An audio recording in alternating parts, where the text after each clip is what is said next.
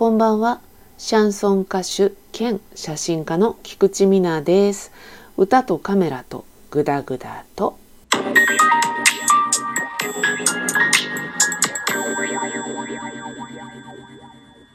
はい、こんばんは。菊池美奈です。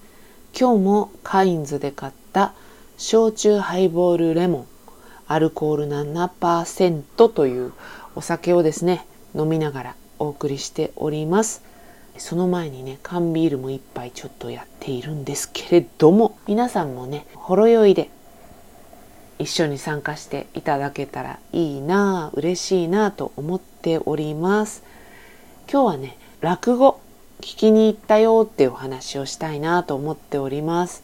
今はね緊急事態宣言も明けましたけれどもちょっとフライング気味にねもううずうずしちゃってもうどっか行きたいなんか聞きたいっていうかね文化的なものまあ文化に触れてないと渇望してしまうんですよね私のような人間は。文化的なものに触れるっていうことがもう生きていく上での絶対必要な栄養素みたいな人間なんでどうしてもね行きたくって落語会に行ってきました立川談春師匠のですね落語会で読売ホールでやったんですね東京の有楽町にある。全部統治法で言ってますよね。有楽町の読売ホール行ってまいりましてその時の演目はちなみに「死神とラクダ」というね私が、えー、割と好きな話。特にラクダは好きですね。談春師匠の師匠だった立川談志師匠もラクダはねまあ、死神もそうですけどラクダとか、えー、よくやっていて男子師匠のキャラクターにかなり合っていたので好きでしたね。私と落語の出会いっていうのは小学校の時に親にね寄席に連れて行ってもらったんですよ。上野にある鈴本演芸場っていうのが最初だったと思います。なんで行ったのかな？落語もう一回聞きに行ってみたいなみたいな。多分親もそんなに行ってるわけじゃなくていわゆる観光みたいな感じだったと思います。いや小学校じゃないな。中学校だったと思いますね。1年生とか2年生で行ったと思うんですよ。そしたらね偶然同級生と会ったんですよね。でその同級生は前座さんの追っかけっていうか不安だったみたいでね。もうお互いにびっくりっていう感じでしたけどそれが私の生の落語との初体験でただね立川談志っていう落語家さんは好きだったんですよ子供の頃から。テレビとかで見ていた時も好きだし言葉とかじゃないの。もう生理的にこの人好きっていうね。過激なことを言ってるようだけれどなんかとっても繊細な部分も感じるし可愛らしさとか優しさも感じるし落語も面白いだから好きだったんですよね。それでしばらく経って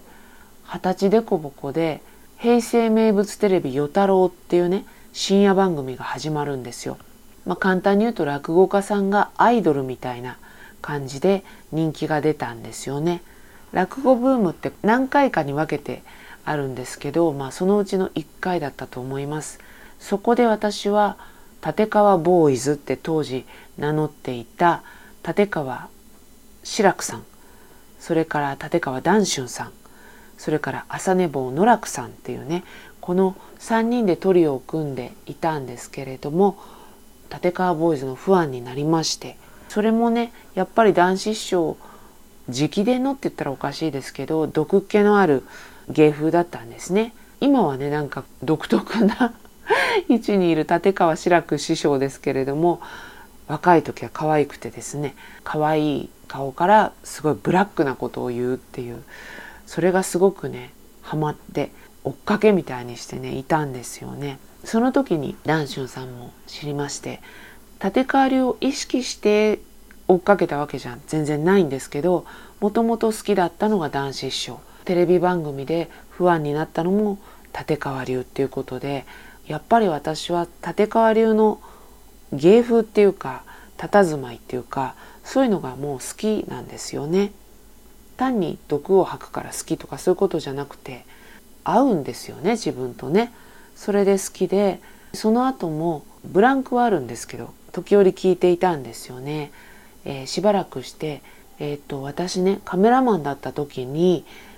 ブライダルの撮影もちょっとやってたんですよね。その時に司会でいらっしゃった落語家さんが立川談秋さんっていう落語家さんで新郎新婦のねお友達っていうことで、えー、司会をやっていらっしゃったんですよその時は。でそこのカメラマンに偶然私が、えー、入りまして「立川流好きなんですよ」っていうねことを言ってですね。立川流とはご縁がある。ですよね。ちなみにね私男子師匠のアパート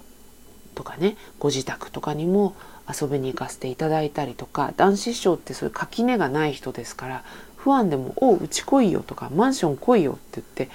遊びに呼んでくれるんです。銭湯とかね初めて連れて行っていただいたのは立川男子師匠でした。なんだお前行ったことないのかじゃあ行くぞみたいなそんな感じでしたね。立川ボーイズの追っかけをしていた時は落語家さんって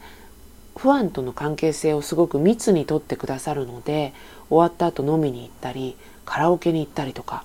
してましたね。今をときめく談春師匠とか志らく師匠の歌声を聞いたりとか一緒の席でねお酒を飲んだりできたっていうねすごい思い出です。それで、まあ、談秋師匠とも結婚式の司会者と撮影者っていうことで知り合いになり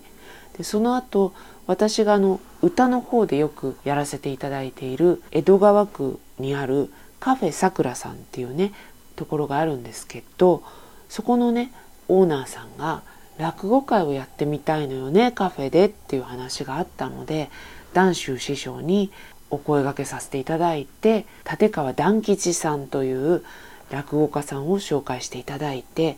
さくらさんで定期的な落語会を開くっていうね細々とですけど落語との縁が常にあって私にとって落語ってこう考え方がキューって視野狭窄気味になってたりとかすごく狭まってしまってる時にそんな固く考えることないよって言ってくれたりする存在なんですよね。もっといい加減でいいよとか人間なんてどうせそんなもんだよとか悪い意味じゃなくてねそういうことをささやいてくれるのが落語だなっていう感じがして私は今でもすごく落語が好きなんですね。もう鬼のように聞いているっていうハードリスナーではないんですけれど時折落語に触れたくなって落語会に行くって感じですね。皆さんどうですかね？落語とか聞かないですかね？これね落語って見なくても耳で聞ける芸なんでぜひぜひおすすめです私の好きな落語家さんとか私のおすすめする落語家さんとかご紹介させていただけたらなと思っております。それでは今日はこの辺で。